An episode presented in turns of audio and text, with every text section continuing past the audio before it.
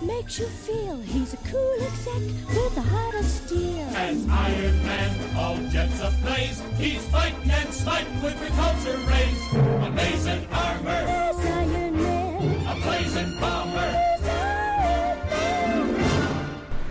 Muy buenas tardes queridos amigos, bienvenidos entonces a Criptofinanzas, el programa más avanzado de criptoeconomía en español. Lo decimos nosotros mismos, imagínense.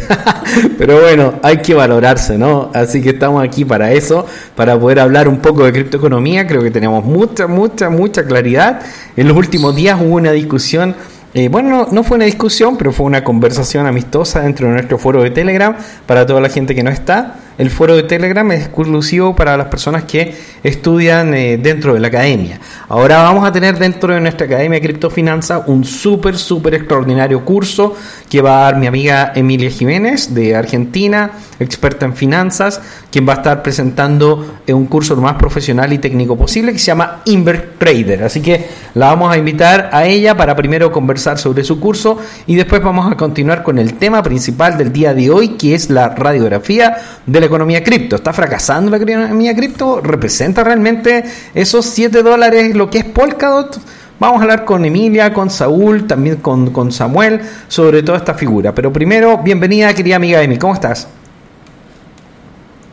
Hola, muy bien, gracias por invitarme una vez más. Sí, bueno, somos todos parte de criptofinanzas, así que más que invitados somos Sí, todos somos todos dueños de casa, así que estamos estamos muy Tal bien. cual, es, es verdad, es Sí. verdad. Nos invitamos solos, entre nosotros. De hecho, ustedes son los que me dicen, pero ya, pero ya, hace falta ahora otro otro podcast, porque a veces yo estoy metido en el tema empresarial que, que se hace difícil eh, disponer de tiempo para, para, digamos, para cosas más, más de comunidad, ¿no? Pero es importante porque la comunidad me- merece información y merece también buenos cursos, educación, lo más profesional posible y tú has venido a aportar varias cosas interesantes, les ha gustado mucho todo lo que han sido tus informes, eh, tus conversaciones aquí. ¿Y de qué se trata InverTrader, Emilia? Invertrader es una, una fusión entre los las actividades que hace un inversor y las que hace un trader. Están obviamente cada tienen unos enfoques muy diferentes. Nada más que se busca sacar las características principales de ambos mundos y poder fusionarlas para crear un grado de análisis mucho más profundo porque se ve mucho que los inversores, está bien, siempre cuando van a hacer una inversión, ya sea en algún token, alguna cripto o quizá alguna acción, hacen toda una investigación para encontrar el valor que realmente hay detrás de ese activo. Obviamente investigan un montón de cosas, reportes, ven el nicho de mercado, ven su comportamiento, evalúan su potencial a futuro. Y cuando las acciones ya están cotizando, o las monedas o los tokens en el mercado, y uno quiere sumarse, eh, siempre es bueno hacerlo en algún punto de precio indicado. Obviamente es imposible atinarle al precio más bajo o atinarle al precio más alto, eso ya está descartado. Pero se forman patrones que nos muestran que estamos o cerca a un suelo o que estamos en un rango que más o menos se aproxima lo más posible a un suelo o a un techo. Y es eso lo que yo también voy a enseñar a identificar para aquellas personas que deseen sumarse a, a un proyecto de, De hecho- cripto, De hecho, lo- encontrarlo. Los inversores más grandes del mundo tienen este perfil. Ellos no compran exactamente los valores y los dejan para siempre ahí, sino que van vendiendo por periodos de tiempo. Lo que sí tenemos que entender es que la mayoría de los inversores no venden al cabo de dos horas, un día o un mes, son, son periodos más largos. Pero es importante entenderlo. O sea, el mayor arrepentimiento que tienen las personas en el mercado bajista es ¿por qué no habré vendido cuando estaba en 69? Bueno, porque cuando estaba en 69 estábamos pensando que iba en 100 y cuando estábamos en 62 dijimos, chuta, voy perdiendo 7000, entonces mejor me espero que se recupere un poquito para vender y después en vez de que se fuera para arriba se va para abajo. Entonces, eso es siempre lo que tiende a pasar, porque uno nunca sabe cuál es el punto correcto para vender, Emilia. Sí. Aquí vamos a mostrar algunos patrones para identificar cuando el precio empieza a acelerarse de una forma media inorgánica, es decir, cuando empieza esas aceleraciones típicas del FOMO, es ahí son los momentos de salirse. Ahora, no todas las personas van a salirse porque no todas han ingresado con el mismo criterio y con el mismo plazo. Una cosa es aquella persona que aprovecha la subida para tomar una ganancia, digamos, de una parte y decir, bueno, la reinvierto o me la gasto en unas vacaciones, que está perfectamente bien. Y otra es la persona que dice, no, por más que yo sé que pueda caer como el fundamento de este proyecto que yo he seleccionado, me gusta y lo veo de acá, por ejemplo, 10 años, por más que yo sé que dentro de esos 10 años voy a tener periodos de alzas y de bajas, yo prefiero reservarme e ir a, esos 10 años. O sea, obvio, eso ya está en criterio de cada uno, pero yo igual voy a enseñar las formaciones de precio que dan lugar tanto a la entrada como a la salida y después cada uno decidirá si prefiere retirar ganancias parciales o si decide ir a largo plazo. Pero todo eso se va a ir viendo. Bueno, hay muchas cosas muy importantes. ¿Me escuchan bien todavía? Porque bajé un poco el, micrófono porque me decían que tenía exceso de retorno. Así que bien. ¿Tú me escuchas bien? Ya, perfecto. Entonces, muy bien. nos deben escuchar bien todos en casa y también probablemente nuestro querido amigo Saúl, que está en línea para hablar sobre este pues, fracaso del criptomercado. ¿Cómo estás, Saúl? Excelente, excelente, muy contento, muy contento. La verdad es que fue algo este, muy, muy esperado el, el curso de Emilia. La verdad es que sí, estoy totalmente eh, familiarizado con lo que ella comparte. Eh, fue uno de los activos. De hecho, eh, hay historia que comentábamos anteriormente, hay historia entrelazada entre Emi y yo, porque mi tutora, pues resulta que mi, mi tutora de trading conoció a Emilia y Emilia conoció a mi tutora de trading, la primera que tuve, entonces hay como ahí una historia, ¿no? Y bueno, muchos ahorita, como tú comentas, están hablando de que la economía, criptoeconomía ha fracasado, he estado leyendo datos también de algunos economistas. Es que es complicado. muchísima risa. Sí, es que es complicado, por ejemplo, si tú compraste eh, Polkadot en 50 dólares cuando todo el mundo comentaba que las parachains iban a impulsar eh, Polkadot hasta los 100 dólares, incluyendo muchos de nosotros, y de pronto lo tienes en 7 dólares. Pues entonces tú dices, ¿qué pasó? O sea, ¿qué pasó? ¿Esto representa realmente un fracaso? La verdad es que, para ser sincero, yo considero que no. Sencillamente lo que está representando es el reflejo de lo que está aconteciendo en el entorno macroeconómico y político a nivel global porque si solamente, si verdaderamente fuese el fracaso de la criptoeconomía, los únicos afectados serían las, criptomonedas, valga la redundancia, por así decirlo. Pero en este caso particular no es así. Lo único afectado es el nosotros, los retail, los que estamos literalmente esperando a que hagan su, bueno, que pongan orden entre comillas, ¿no? Pero considero que no, la verdad es que este eh, me, recuerda mucho al 2017-2018, repito que estoy escuchando lo mismo que en, un programa de, de radio aquí de México, este, de, ay, de, una emisora muy famosa que no me acuerdo ahorita, pero es, es una hora de puros economistas, de hablando de pura economía. Y recuerdo perfectamente que yo estaba trotando en ese día, esa noche, de nueve y media a diez y media de la noche aquí en Cancún. El, deportista, el deportista. No, no, no, no, no, no, eh, antes, el de Radio Fórmula. Ah, ya está bien. Este, Radio Fórmula me acabo de acordar. Bueno, el punto es que estaban hablando de las criptomonedas y ellos decían que era una estafa, era una burbuja, que no recomendaban, la, la, la, la, la, la. Un año después, ya estaban recomendando que se asesoraran, ¿sí me entiendes? Y ahorita vuelven a hacer lo mismo. Y, lo escuché precisamente el día de la FED, el día que fue el miércoles, estaba escuchando los, los, razonamientos y las lógicas de, de algunos analistas macroeconómicos en Estados Unidos y uno de ellos habló directamente de las criptomonedas y dijo lo mismo, fue un fracaso, eh, ya se veía venir, este, esto se va a cero, la verdad es que nunca fue confiable, pero la gente le gusta estar eh, poniendo este, su, su dinero en cosas riesgosas y otro le contestó quizás de forma eh, condescendiente le dijo, bueno, es que tienes que considerar también que la gente en estos momentos no se está queriendo eh, colocar o permanecer en activos que son considerados de riesgo. Ahorita la gente bajo todo este sistema, bajo todo este concepto, bueno, el problema macroeconómico que tenemos, está buscando un refugio en algo seguro. Y lo que cree la gente que es seguro son los bonos. Y de ahí se desató otra, otra, otra, otra dialéctica. Entonces, eh, eh, yo creo que eh, menciono esto porque cuando escuchaba esa, plática decía, guay, son las dos visiones que tenemos en la, en la comunidad, ¿no? Aquellos que dicen fatalistas, que no, hicimos una mala inversión, la, la, la, la, la, y otros que dicen, oye, oye, considera el contexto que está ocurriendo en estos momentos. No es que solamente las criptomonedas estén bajando, todo está bajando. Por ahí estaba leyendo que hay empresas que ya se están dando de, de, de, de baja, más bien como renuncia, de quiebras. No sé si es verdad, pero acaba de leer que el filial de Google en Rusia también ya se declaró en quiebra. O sea, vamos, esto ya, está permeando y está iniciando, como verdaderamente lo hemos comentado en un principio, ¿no? Bueno, Netflix, una de las empresas más grandes del mundo, está batallando, bueno, también porque han tenido muchos errores de contenido. Pero bueno, más allá de, de las opiniones, que yo creo que las compartimos plenamente, este programa es sobre certezas. Nosotros tenemos la primera etapa de lo que fue la, el criptomercado, que nace cerca de los años 1990, cuando empiezan a crearse estas primeras redes que eran prácticamente puro TXT, donde se movían. Yo me acuerdo haberme conectado mucho a Internet cerca del año 1994, donde lo único que teníamos era IRC y chats donde la gente hablaba, Latin Chat, los correos eran así súper básicos, y prácticamente no existían computadores, y era todo como un descubrir y en ese minuto no pensábamos que se iba a convertir en, en la razón y el motor de nuestras vidas, Semi. Esto fue la, la web 1.0, que duró desde 1990 sí. hasta 2005. Y lo recuerdo con mucho cariño, porque en mi casa tuvimos una la primer computadora de escritorio entre el 94 y el 95, y teníamos impresora, teníamos todo, eh, y me acuerdo que todos los vecinos iban como diciendo, ¿qué es lo que tenés en tu casa? Era como, wow.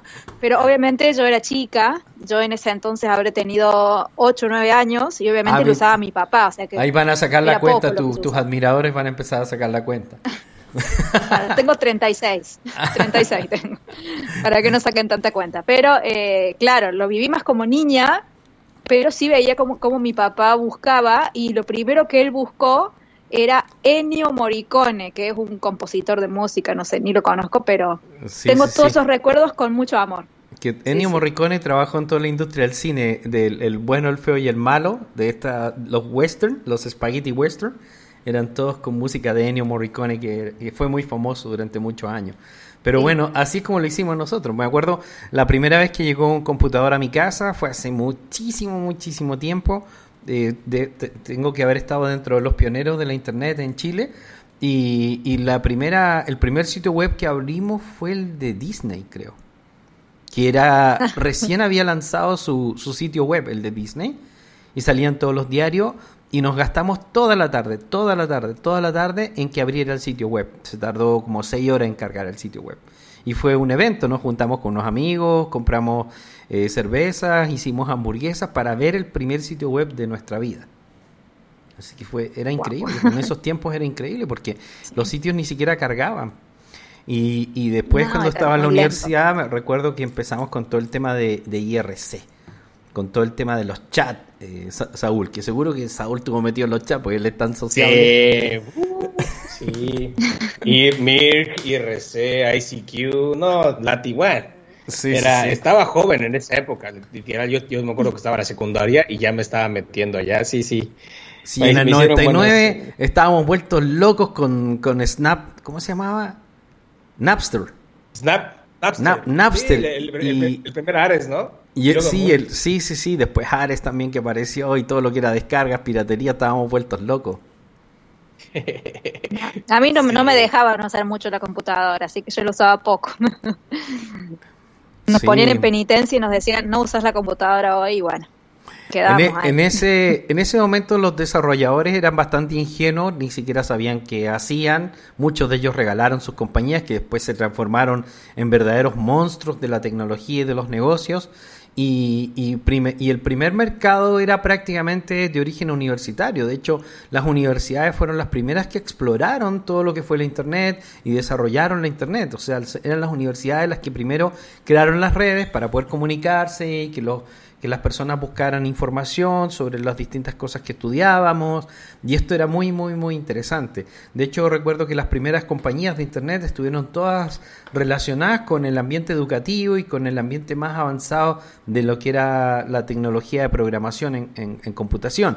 Hasta que de pronto se empiezan eh, Microsoft ya no solamente era un chiste, sino que se empieza a transformar en una de las compañías más grandes del mundo, Emilia. Sí, Sí, sí, recuerdo mucho esa época también.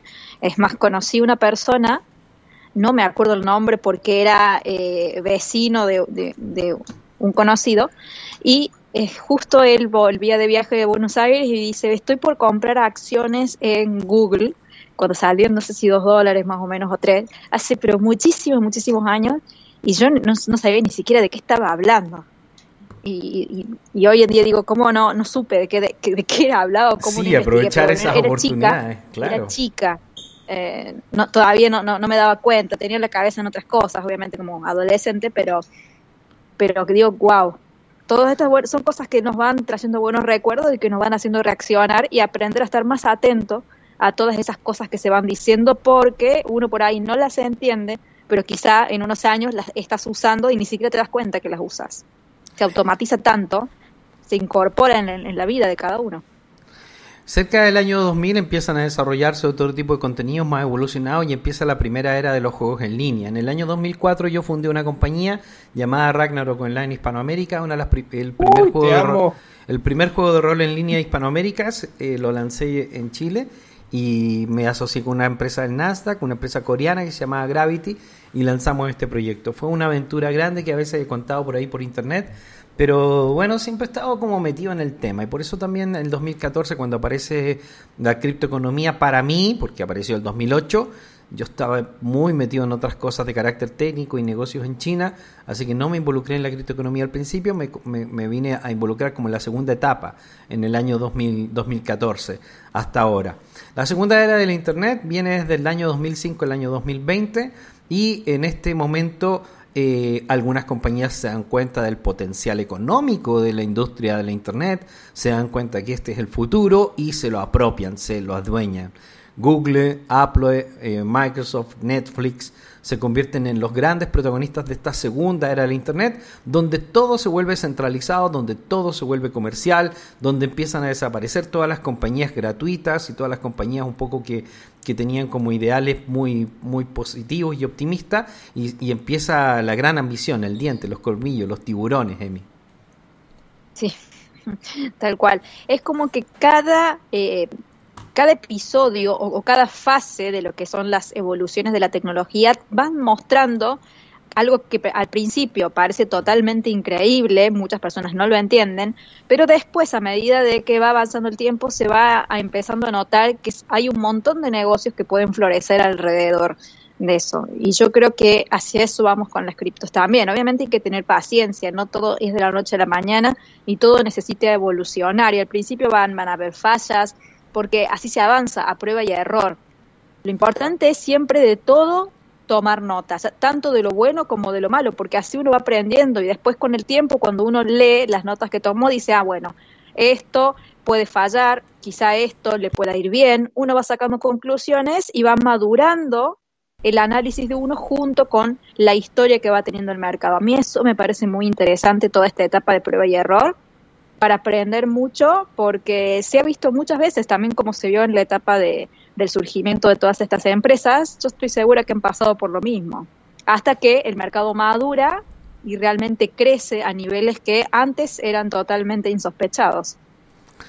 Así es como nosotros estamos entrando entonces en la era de la Web 3, donde se está buscando un sistema más equilibrado de desarrollo para el Internet, pero donde al mismo tiempo nosotros estamos permeando todas las actividades humanas a través del uso de la Internet. Hasta hace un tiempo se pensaba que la Internet iba a ser una actividad paralela a la, a la actividad humana y actualmente se considera que la Internet lo va a hacer absolutamente todo, todo, todo, todo, todo. O sea, hasta nuestra ropa interior va a estar conectada a Internet, nuestros refrigeradores, prácticamente una persona no, no va a poder vivir sin, sin un móvil, ya es prácticamente im- imposible Ya, vivir sin, sin un móvil, es prácticamente imposible eh, eh, poder trabajar en el mundo moderno sin estar permanentemente conectado a Internet. De hecho, nos produce una ansiedad muy extraña. Estamos en un momento de desequilibrio emocional, económico, financiero, donde hay muy poca claridad de, qué es lo que pasa. En esta era oscura es donde tiene que nacer el verdadero proyecto de Internet, que para nosotros eh, debe ser descentralizado. Y hemos descubierto que el código se ha vuelto en algo más poderoso que la ley. O sea, hasta hace un tiempo las actividades humanas estaban regidas por leyes. Que, que, creaban personas en los congresos y vemos que está el desastre en los congresos a nivel mundial, la geopolítica es un desastre a nivel mundial, el fracaso del sistema es total, es brutal. Y en este mega fracaso de la política eh, tradicional, de pronto surgen unas manos y dicen, oye, yo puedo organizar la sociedad a través de un programita que hace estas cosas, yo puedo ayudar a, a los flujos financieros y podemos reestructurar todo nuestro mundo en base a esta nueva tecnología digital, Saúl. Y entonces la Web 3 ya no solamente sería una evolución de la Internet, sino que sería la fusión de la Internet con la economía real para crear un solo nuevo modelo. Vaya, vaya que sí, es correcto. Este es algo que veníamos platicando anteriormente y de hecho, pues bueno, ya estamos viendo cómo estamos caminando hacia allá. No, ya no, ya no es algo que, que asumamos o, o, hablando de probabilidad, sino que ya estamos caminando hacia allá y la verdad es que se pone, se pone cada vez más interesante. Y, y, y, considero que una de las cosas que verdaderamente deberíamos de aprovechar ahora es que se está generando en esta generación y nosotros podemos tomar ventaja de esto. Vamos, estamos en el momento adecuado. Estamos, estamos tomando ventaja de esto. Exactamente. Sí. Digo, debería, deberíamos, porque claro, no sé si todas aquellas personas que están escuchando este podcast, pues están de verdaderamente tomando ventaja. A lo mejor siguen escuchando y queriendo que, que un político les diga que no nunca la van a hacer. Este, oigan, por ahí es el camino, no. Nosotros ya lo conocemos porque estamos dentro y lo estamos viviendo, pero hay gente, hay gente, personas que no, no lo ven todavía, ¿no? Aquí todavía, por ejemplo, en Cancún se están, se están eh, hablando un poco sobre Step In o, o Let Me Speak, todavía sienten que es una estafa y hasta cierto punto dicen que, ah, pues es un duolingo más que te paga. Digo, pues sí, pero hazlo. Está chido que te no, pague. Es que, o sea, sí, esa es, es, es, la parte que dicen, nah, no creo que me estén pagando por hacerlo. ¿Me entiendes? O sea, ese, ese paradigma está cañón. Y, son, gente joven, ¿eh? son nuevos modelos de ingresos que sí son, son un poco piramidales y yo creo que en algún momento eh, van a, van, más que fracasar, se van a cansar un poco, se va a agotar el modelo. Estamos en la busca de nuevos modelos, en la busca de nuevos modelos de, de, de comportamiento, de ganancia, y, y, de otras cosas. Hasta el momento la Internet se ha vuelto tremendamente abusiva y extractiva con un montón de negocios. Por ejemplo, yo me recuerdo cuando eh, teníamos toda esta certificación de los sitios web y nosotros teníamos que pagar la certificación de los sitios web que técnicamente no era nada, era simplemente una especie de, peaje político. Y como las compañías son tan monopólicas, te obligan. Actualmente eh, salió un congresista en los Estados Unidos y decía, tú entiendes que esto está mal, cuando la, la, Big Tech, las grandes compañías tecnológicas, cobran mayor porcentaje de comisión que la mafia. O sea que, es que Google, Facebook se quedan con todo, se quedan con el 100% de los ingresos. Eh, Amazon también se queda con, porcentajes brutales de ingresos. Eh, Apple te dice que si quieres hacer negocios con ellos se quedan con el 35, el 40% de tu ingreso. O sea, no hay ninguna justicia económica. Por eso es que nace un modelo revolucionario y rebelde, que es el modelo criptoeconómico Web 3, donde estamos intentando recuperar el control de la Internet, de nuestras propiedades digitales y entonces estamos en ese momento álgido. Mientras tanto, la economía tradicional golpea al mercado a través del aumento de las tasas de interés y, y crea una especie de apocalipsis que algunas personas sienten que es el fin de todo. El, del 100, del, de la, del top 100 de, de la criptoeconomía, el promedio, en el reporte que ha hecho Cointelegraph, que hicieron unos economistas, que tengo acá en pantalla, porque todo lo que les estamos hablando está respaldado por eh, varios estudios y cosas que tenemos en pantalla. El 72% de las 72 de las monedas que estaban en el top 100, eh, Emilia, han perdido el 90% de su valor desde su ATH. Es brutal esta caída. Sí, es tremendo. Es tremendo. Y en los ciclos bajistas anteriores fue más, o sea, fue un poco menos, pero son caídas que eh, ya se han visto. El tema es que el mercado cripto es nuevo, ha tenido sus periodos de, de, ciclos bajistas, lo ha tenido Bitcoin y obviamente las demás monedas se han ido incorporando a ese ciclo, pero este sería distinto por el hecho que es el primero que va a vivir la criptoeconomía junto con la economía mundial. Podríamos decir que el, la primer caída fuerte fue la de 2020 con el tema de la pandemia, pero fue tan rápido el rescate que no nos, de- no nos dejó ni, ni siquiera darnos cuenta que estábamos en un mercado bajista. Fue tac, Donald, Donald- Trump, Donald Trump metió una cantidad de dinero que no se había visto Sí, sí, sí, jamás. O sea, después de haber criticado a, a Barack Obama y también su, su super salvataje de los bancos, viene Donald Trump y hace exactamente lo mismo y lanza una cantidad de dinero que jamás se había visto en la historia de la humanidad. Claro, encima con una magnitud terrible. Entonces, claro, fue una, una cachetada de liquidez que dijimos, bueno, y cuando nos dimos cuenta, ya estábamos subiendo de vuelta. Eh, pero bueno, en Y la, cambio y la ahora inflación por los cielos, porque evidentemente si tú inyectas Sí. volúmenes así al mercado va a haber inflación, eso es evidente. Es que sí, obviamente. Si todos estaban muy tranquilos en sus casas, rascándose viendo tele, eh, haciendo reuniones por Zoom o viendo Netflix, mientras el Estado depositaba dinero en las cuentas, y bueno, es muy fácil. Es muy lindo, a todos, a todos nos gustaría estar así. Pero de el hecho, tema es hay que una, un hay, una, hay una brutal eh, comodidad de cierto segmento de la población que, que es, que, que es muy indolente, que, que está buscando solamente ese modelo, que quiere trabajos prácticamente eh, de 20 horas semanales, ganar, ganar un montón de dinero, que los, los gobiernos los mantengan y les paguen todo. Y la gente cree que ese sistema es sostenible y los, los gobiernos están demostrando que ese sistema es insostenible. Bueno, hay algunos que fantasean de que es sostenible, que la humanidad viva sin hacer nada y que recibamos dinero los gobiernos. Pero ¿de dónde sacan dinero los gobiernos, hombre? Claro, no generan nada ellos por sí mismos. Lo generan, lo, lo sacan, lo sacan de los impuestos y de bastantes chanchadas que hacen, pero no, no generan ellos valor como para decir, bueno, tengo dinero como para pagar a mis ciudadanos, no es así. Entonces, las personas que realmente piensan eso, yo creo que no sé con qué ojos ven la vida y aparte, eh, qué feo también que te paguen por no hacer nada, porque te, te vuelve más tonto y ni siquiera tenés la capacidad de, de aprender, de, de investigar cosas nuevas, se te va la creatividad. No sé, a, mí no, no me gustaría, la verdad, para nada. Oye, hemos estado estudiando un, eh, un reporte que se hizo por Andrés Horowitz que salió hace unos días atrás y este informe que no habíamos tenido tiempo de compartir con ustedes porque estábamos en medio del crash es un informe bastante impresionante sobre la criptoeconomía que nos demuestra de que estamos muy lejos de que esté fracasando este mercado.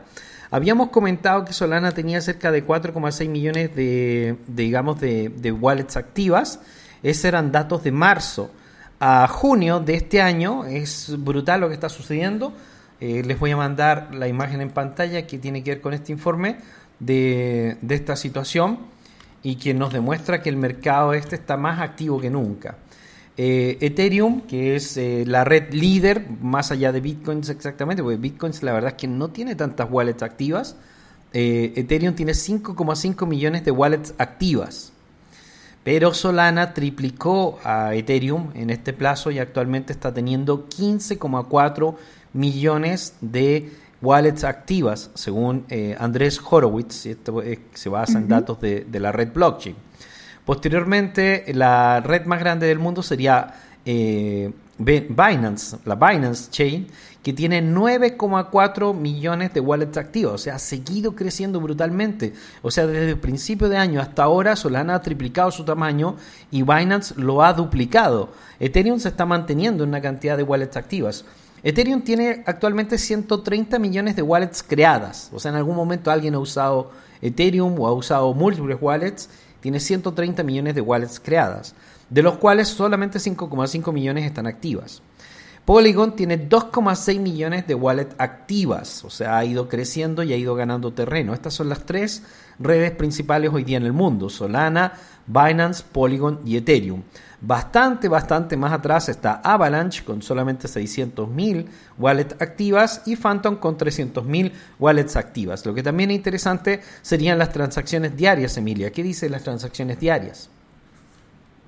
Bien, la de Solana tiene unos 15.3 millones de transacciones diarias con respecto a Polygon 3.4, eh, Binance 5 millones y Ethereum 1.1. Esas serían las cuatro más grandes. En primer lugar Solana, después Binance, después Polygon y Ethereum. Y con respecto a Avalanche y Phantom, tenemos Avalanche que le gana por poco, 832.000 y Phantom 473.000. Esas son las cifras. Bastante interesante este reporte, muy bueno.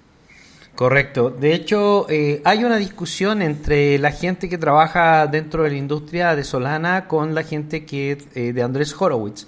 Andrés Horowitz indicaría que aún eh, mantiene Ethereum el máximo nivel de desarrolladores activos, que estarían cerca de 4.000 desarrolladores activos y Solana tendría cerca de 1.000 solamente. en cambio, hay algunos reportes que indican que por el movimiento de las cuentas habría más, digamos, habría más desarrolladores activos en Solana que en Ethereum. Como sea, a mi juicio personal, eh, evidentemente, más allá de lo que piensan, mm, la mayoría de los lanzamientos que estamos viendo los estamos viendo en Solana y no en Ethereum. La mayoría de los desarrolladores con los que hemos estado hablando en distintos eventos en el mundo están considerando más a Solana que Ethereum por el tema del costo, porque además del costo estamos hablando de casi 50 veces más caro trabajar en Ethereum que en, Solana. Em, Emilia.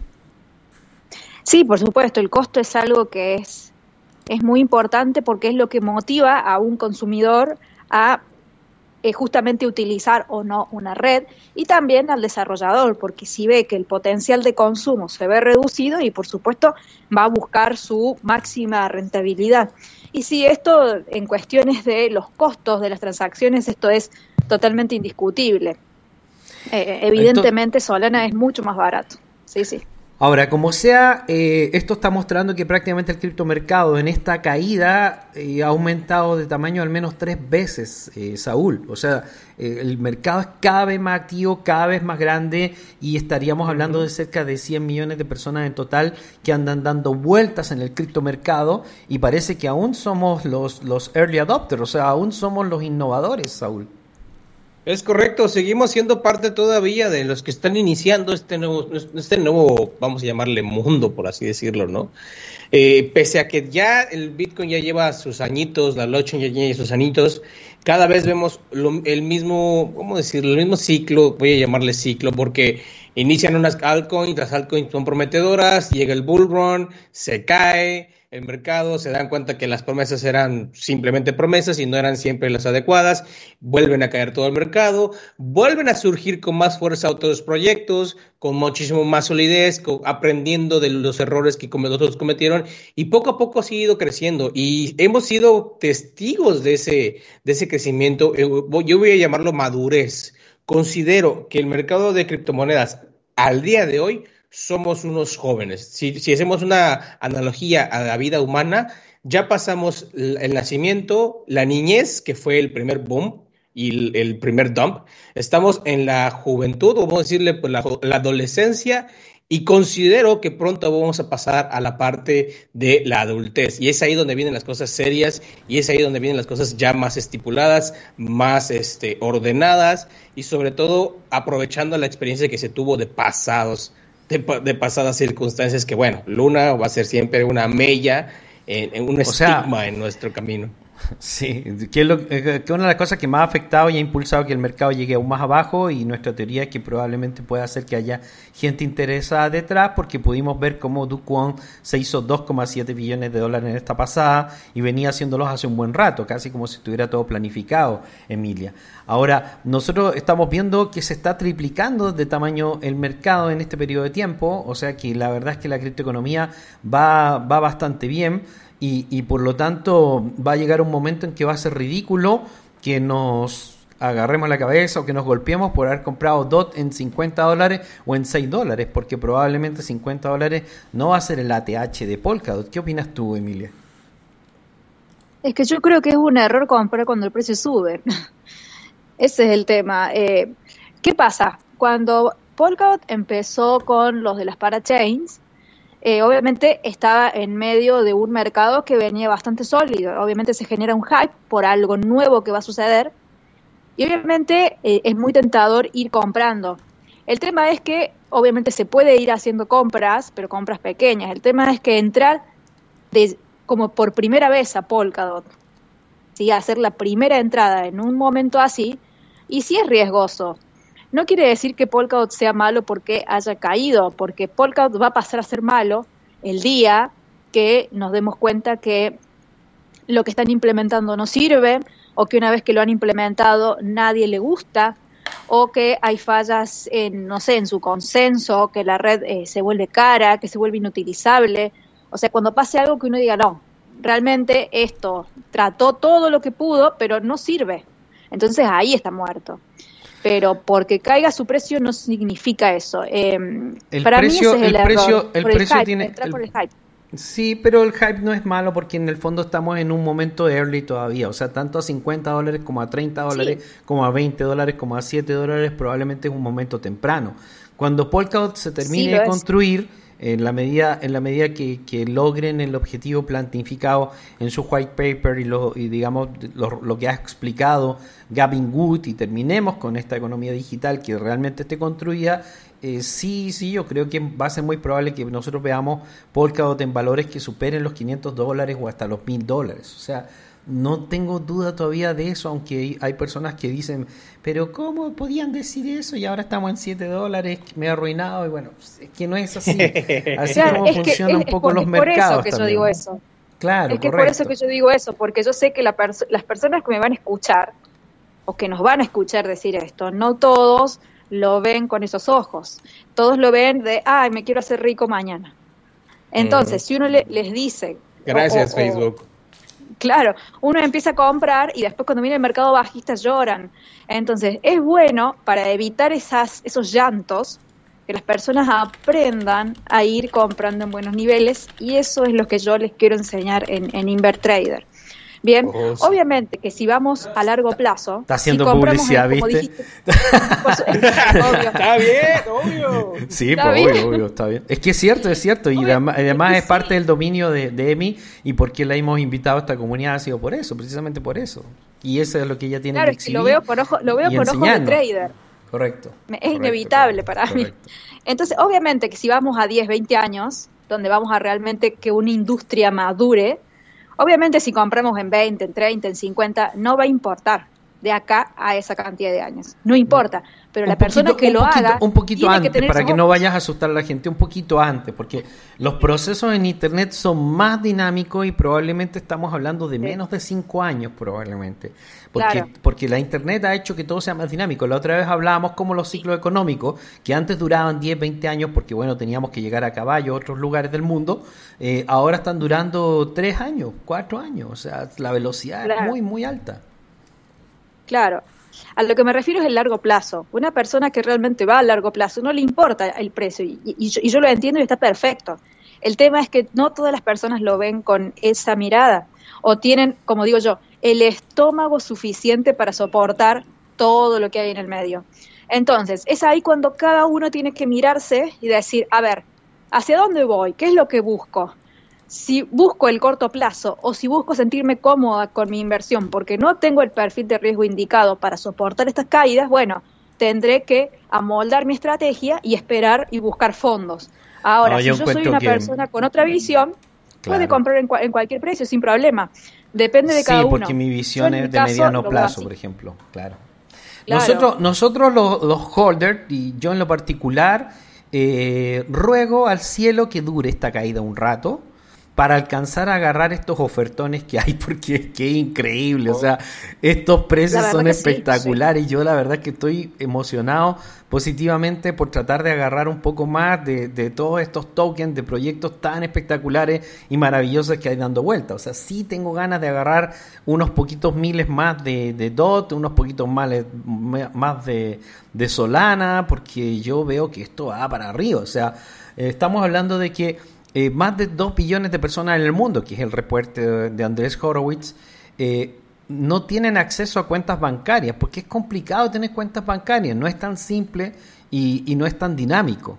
En cambio, esa misma gente tiene acceso a la Internet y tiene acceso a teléfonos móviles, que es lo que demostró El Salvador. O sea, hay más gente hoy día con cuentas en Chivo que, en los bancos en Salvador. Y por lo tanto tenemos un gran mercado para crecer. Eh, 50% de los adultos y ningún niño en el mundo han hecho, digamos, pagos digitales durante el último año. O sea, tenemos un mercado gigantesco, los que están creciendo y además los actuales adultos, porque no están prácticamente usando, eh, digamos, la economía digital. y eh, estamos hablando de trillones de dólares que, que estarían disponibles para mover el mercado. Por lo tanto, esto recién, recién estamos comenzando. La Web 3 está recién, recién comenzando. Todavía no, todavía ni siquiera madura. Probablemente vamos a ver la primera etapa de madurez de la Web 3 cerca del año 2024 con el primer halving de Bitcoin de esta era y esto es lo que nos da mayores expectativas de que todos estos valores se, se vuelvan a recuperar, volvamos a agarrar el ATH, lo pasemos, lo dupliquemos y lo tripliquemos. O sea, yo veo eso y eso también es lo que se ve en el informe de Andrés Horowitz. Es correcto, de hecho ahorita que lo mencionaste tengo aquí en la pantalla el, eh, una de las gráficas, en lo particular me pareció muy buena comparación en relación a la Web 2, cuando inició la web, el Internet, que fue en el en 1990, según esta gráfica, y cómo ha ido evolucionando en relación a adopción, es decir, a, a usuarios utilizando el Internet. Se demoró cerca de 16 años, desde 1990 hasta 2005, aproximadamente 2006, para alcanzar un billón de usuarios. En otra, en otros, en relación o en la misma relación, la Web 3, eh, técnicamente hablando, inició en el 2016 y ya lleva un buen recorrido mucho muy superior al que ya había recorrido la web de, la, el internet regular. Y la verdad es que como tú dices está está iniciando apenas todo esto. Muy probablemente en el 2024 estaremos llegando a un punto muy importante que serían más allá de los eh, un millón de un billón de usuarios o menos menos menos de un billón de usuarios cerca del 2024 y ahí sería cre ir creciendo. Entonces cerca del 2030 2031 estaríamos alcanzando por proyección logarítmica, que es lo que estoy viendo aquí en esta gráfica, el mismo número de usuarios que tuvo la web, la web, la web 2, básicamente, la, la web, sí, el Internet, lo cual es, literalmente estos datos son muy buenos y la verdad es que nos están dando la proyección bastante, bastante, bastante aproximada. Vamos a ir, vamos, a vamos para allá, vamos para allá. De hecho, eh, totalmente. hoy día el dinero, el dinero atrapado en DeFi, que no representa todavía a la criptoeconomía, ya representa a uno de los 30 bancos más grandes de los Estados Unidos. El sistema bancario totalmente yo creo que va a colapsar ante la criptoeconomía en el mediano plazo. Nosotros ya estamos viendo cómo el tamaño de Binance, el tamaño de FTX, el tamaño de, de Crypto.com y de Coinbase es brutal y están pensando alcanzar a algunos de los bancos más tradicionales y a superarlos, Emi. Sí, la verdad que yo creo que si no, no se adaptan o, o, no buscan un giro en su actividad, y sí, obviamente van a ir quedando obsoletos. Así como pasó con los Uber y tax, los taxis, así como pasó con Blockbuster y Netflix. Eh, yo creo que vamos hacia lo mismo. O sea, tienen que o darle un giro o, o ver cómo el, la criptoeconomía lo sobrepasa, porque es así, todo evoluciona. Y de les hecho, va a tocar ahora a ellos. De hecho, este, este criptomercado aún está en una fase inicial, eh, así que llénate de optimismo. Si tienes ahí un montón de criptomonedas que actualmente tienen un valor relativo más bajo, te prometo que eso no es una mala inversión si tienes un buen portfolio y, por lo tanto eso probablemente se va a recuperar. Hoy día la criptoeconomía, nosotros tenemos acá el Total Money Supply, el M1, eh, organizado por país.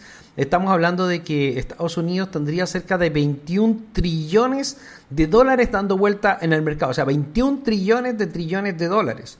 Y la criptoeconomía tiene apenas 170 mil millones de dólares, o sea, no alcanzamos ni siquiera la figura de un trillón. Canadá mueve 1,3 trillones de dólares, España mueve 1,5 trillones de dólares, o sea, la criptoeconomía aún es más pequeña que España.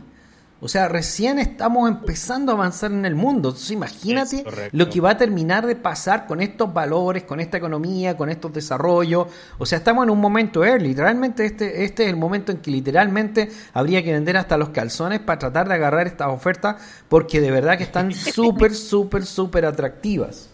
Así que sí, hay, la... hay, que aprovechar. Sí, obviamente siempre investigar a fondo y no y no comprar cualquier cosa porque hay sí, tantas opciones que muchos por ahí terminan comprando algo que no sirve para nada. Entonces, por eso es el compromiso de cada uno de investigar, sí, indagar y decir, los, bueno. Los perritos, por ejemplo, hay que evitarlos. Yo, yo no les recomiendo para nada. Por ejemplo, Chiva, Trader también, ¿eh? Así es. A full. Así es. Otro aspecto de la Pero bueno. criptoeconomía que está en desarrollo que es muy, muy, muy extraordinariamente interesante, sobre el cual yo estoy montando una empresa, estoy muy orgulloso de que voy a lanzar un proyecto criptoeconómico muy grande y estoy utilizando las tecnologías más avanzadas del mundo. De hecho, en la mañana estuve en reunión con un equipo de Holanda que se dedica a los tokenomics para poder estructurar esto. Ha sido todo lo que tiene que ver con los NFT. El mercado de los NFT es, es brutal y este va a ser una explosión gigantesca que todavía no alcanza ni siquiera el 0,1% del tamaño que podría tener. Tenemos en pantalla eh, cómo la actividad NFT se está volviendo muy importante dentro del mercado, especialmente porque eh, los, los rates de pagos en el criptomercado son de 2,5% en frente del 30% que se consume el Apple Store y el Android Store y el 45% que te está tomando eh, YouTube y todo lo que tiene que ver con con los sponsors, los avisos, Instagram, Twitter, Facebook, que se han convertido básicamente en los enemigos de los desarrolladores. O sea, han sido peor que lo que eran las compañías de música, por ejemplo, en el pasado, que, que digamos que lanzaban a artistas como Michael Jackson, que se hacían millonarios en, en, estas, en estos negocios, y actualmente la tendrían mucho más difícil con, con cómo les cobran estos sitios.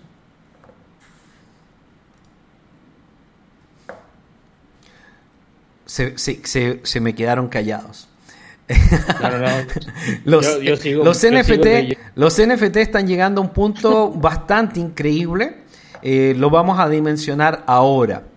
Eh, estamos hablando de que eh, YouTube tiene 37 millones de canales y que está moviendo aproximadamente 15 billones de dólares. ¿Escucharon?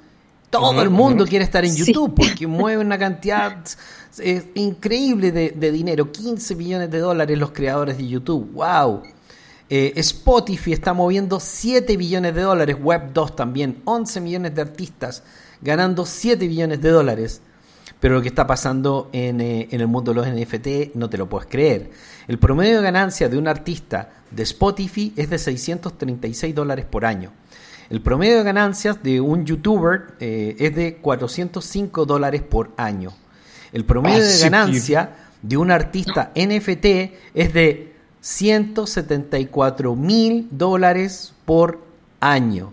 Estamos hablando de apenas 22.400 creadores que se han llevado durante el último año 4 billones de dólares. Es decir, Eso- que la industria NFT, al recuperar todas las ganancias realmente para los creadores, está dando una oportunidad que jamás habíamos visto en la web 2.0, Saúl. Totalmente. Yo- yo- ahorita que estás platicando, estaba leyendo esos datos precisamente y que me quedé callado porque dije, caray, lo primero que pensé es me equivoqué de carrera. Debí estudiar programación desde un principio. Dise- diseño, Por- diseño. Diseño y programación, por Dios. O sea, ahorita estoy estudiando programación, pero digo, oh my God. Si esto apenas está iniciando y estamos equiparándonos, eh, vamos a decirlo así. Ok, tenemos eh, cerca de la mitad de los billones que tiene Spotify. No obstante, superamos por más de 100 veces la ganancia anual de alguien en Spotify que en NFT. Es algo totalmente... to- y apenas estamos iniciando, ¿eh? Dejemos decir, hay, hay que, hay que remarcarlo. Esto apenas está iniciando. Verdaderamente... ¿Qué va, qué va- qué va a pasar cuando, cuando caigamos en la industria de los juegos? La industria de los juegos estamos hablando de un trillón de dólares que se mueven en juegos en el mundo al año. Y, Me y- lleva. y- y estamos, estamos para caer en la industria de los juegos con todo. De hecho, nosotros estamos lanzando un juego precisamente por eso. Porque ahí sí que hay, ahí sí que hay capital y dinero, Emi.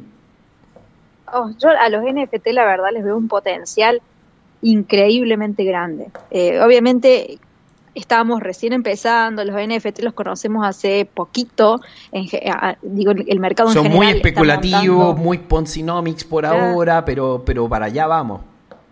pero es, par- es- pero es parte de cuando surge algo nuevo. Siempre que hay una tecnología Siempre. nueva, empiezan a salir como ratas de alcantarilla, pero un montón de, de proyectos que, que se aprovechan del boom y de la ignorancia, porque cuando algo recién sale, recién estás queriendo entenderlo como para ver de qué se trata y obviamente al, al, al estar en esa situación es mucho más fácil venderte cosas que no sirven o que tienen una duración específica y chau. Entonces, eh, yo estoy muy entusiasmada con esto porque considero que en los próximos años vamos a realmente maravillarnos con los usos de los NFT, que de momento lo que más hemos visto es el tema del arte y de los juegos, pero vamos a ver muchísimas cosas más que quizá hoy ni siquiera nos imaginamos. Así, que es, así es, porque las invenciones recién, recién están avanzando. Exacto. Sí. Oye, y de milagro que no vimos, no, no vimos un Ponzi de, de, de boca en boca como tipo Airbnb, Airbnb o ¿cómo se llama esto el otro? Airbnb Club, perdón. Airbnb Club y OneCoin. No hemos visto algo similar en NFTs, bendito Dios. Hubo otro tipo de Ponzinomics, de, de, de pero no de ese nivel. Wow, la verdad es que... ah, Lo que pasa es que más que Ponzi, en el caso de los NFT, se vende mucho humo. O sea, NFT que no tienen ningún valor y que no aportan exactamente nada. Actualmente en la industria de los NFT nosotros estamos buscando NFT que te den acceso real a juegos, a variables en juegos que te pudieran darte alguna ventaja económica. Es ahí, por ejemplo, donde los metaversos han tenido mucho éxito porque están vendiendo tierras, tierras que pueden valer una fortuna en el futuro y de hecho ya, ya está sucediendo en en, eh, en Sandbox y en, en Maná, eh, que han tenido caídas brutales también y que puede ser un momento atractivo para ir a, para ir a comprar tierra, especialmente Maná. Yo diría que Maná, Mm. Maná, sí, sí. Maná es muy interesante. Y Maná, Maná. además que la nueva forma en que se va a hacer el, la publicidad y muchas de las comunicaciones se van a hacer a través de estos metaversos. Ahora, para usted que está escuchando esto y tiene que ver un poco con el mundo de la conspiración, con el terror que están teniendo las personas a los metaversos, los metaversos son simplemente un formato similar al de los juegos en 3D de la Internet. Es decir, que en vez de navegar con estos navegadores tipo Chrome o, o, digamos o Firefox, donde nosotros ponemos direcciones web y recibimos unos sitios que tienen muchas letras, nosotros nos movemos en un ambiente que es más comprensible porque tú caminas, pre- presionas con el dedo, te subes en carros y vas al shopping mall, vas a un lugar, entras a Samsung.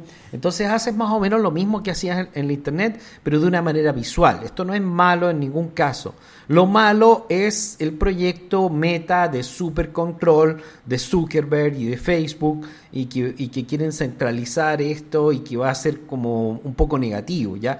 O sea, los sitios web no son ni buenos ni malos, igual que los metaversos, son simplemente un nuevo formato para presentar la información, Emilia.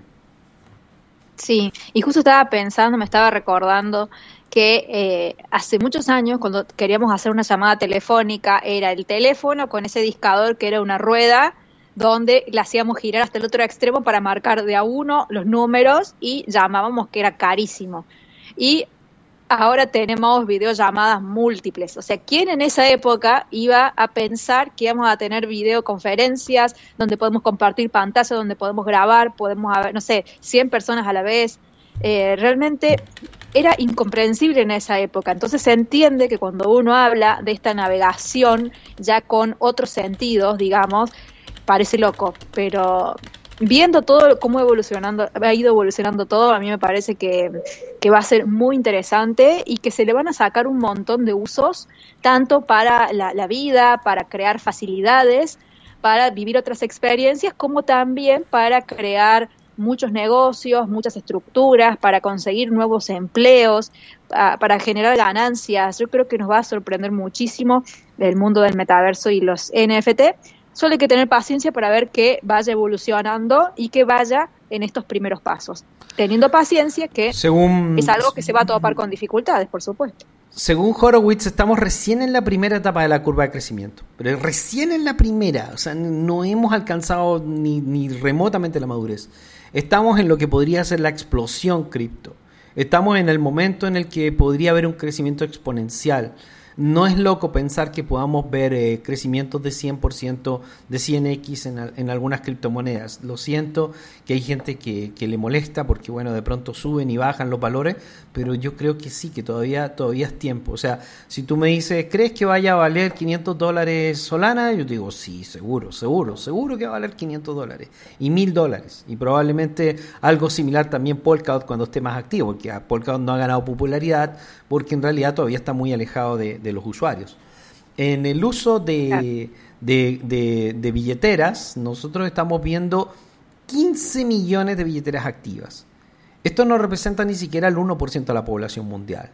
¿Qué va a pasar cuando el 30% de la población mundial esté, diciendo, esté usando criptomonedas y esté demandando estos tokens para poder utilizar una, una, un juego en Avalanche, un sistema de pago en, en Phantom, eh, alguien que quiera conectarse a una entidad bancaria y mover 25 millones de dólares a través de la red de Ethereum? ¿Qué va a pasar? ¿Qué va a pasar cuando eso suceda?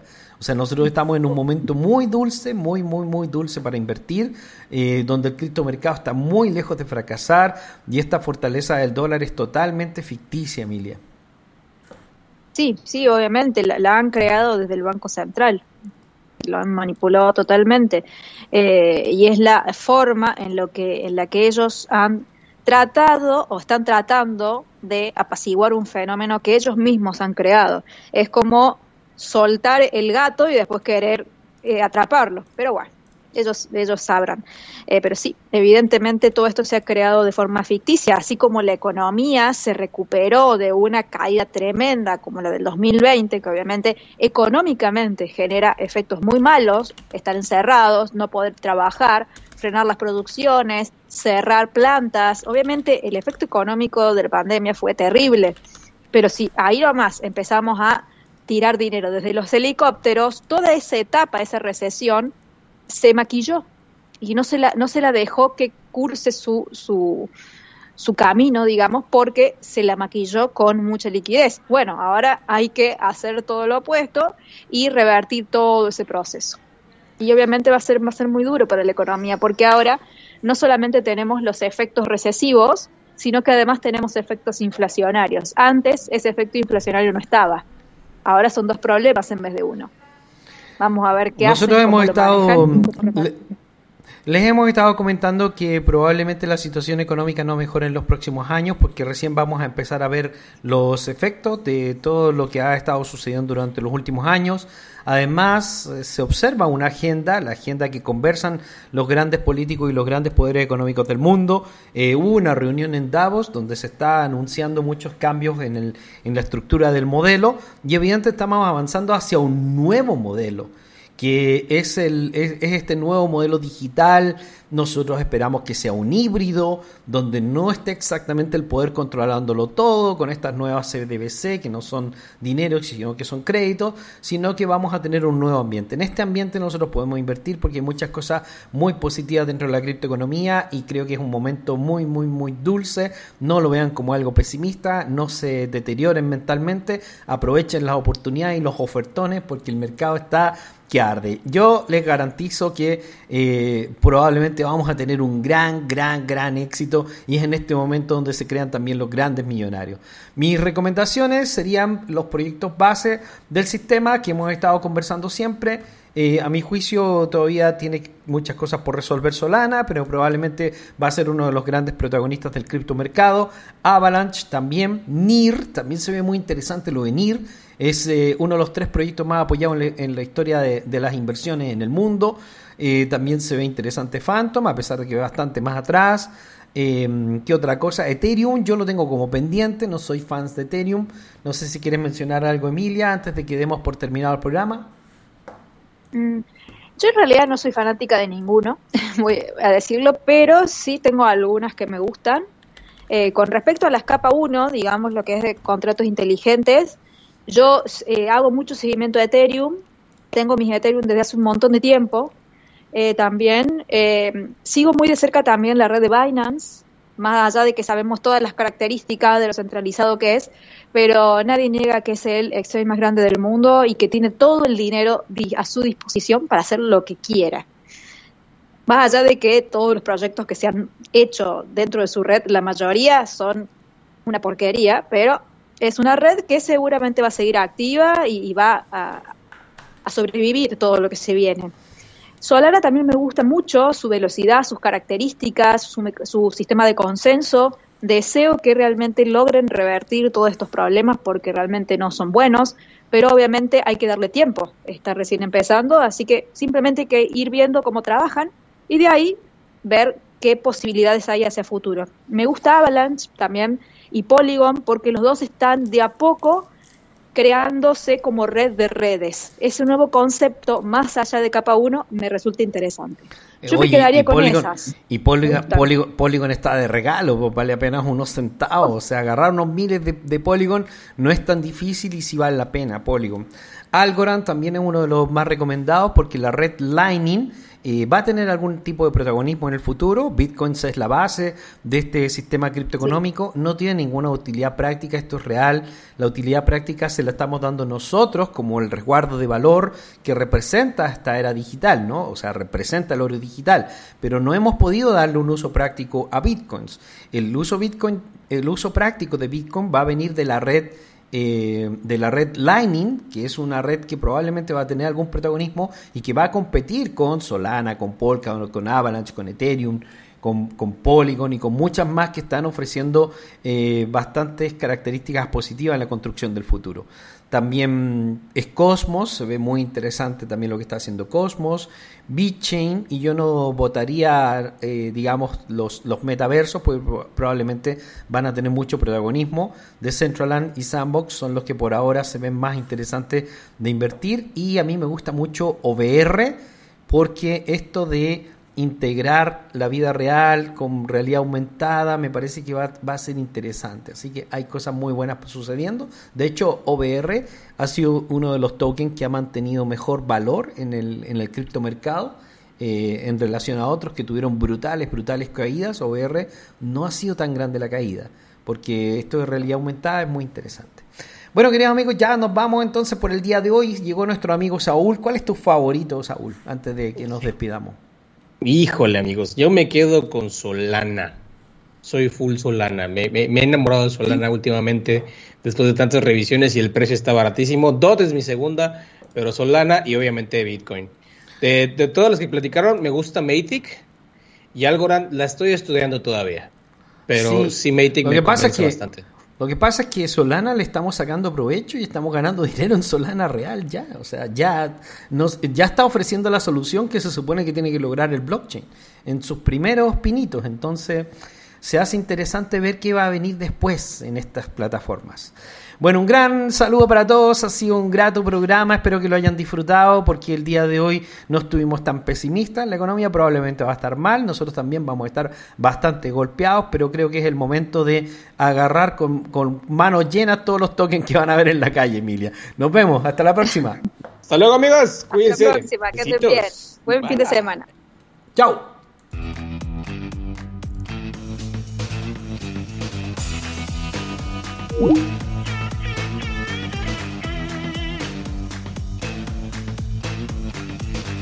Tony Stark makes you feel he's a cool exec with a heart of steel. As Iron Man, all jets ablaze, he's fighting and smiting with repulsor rays.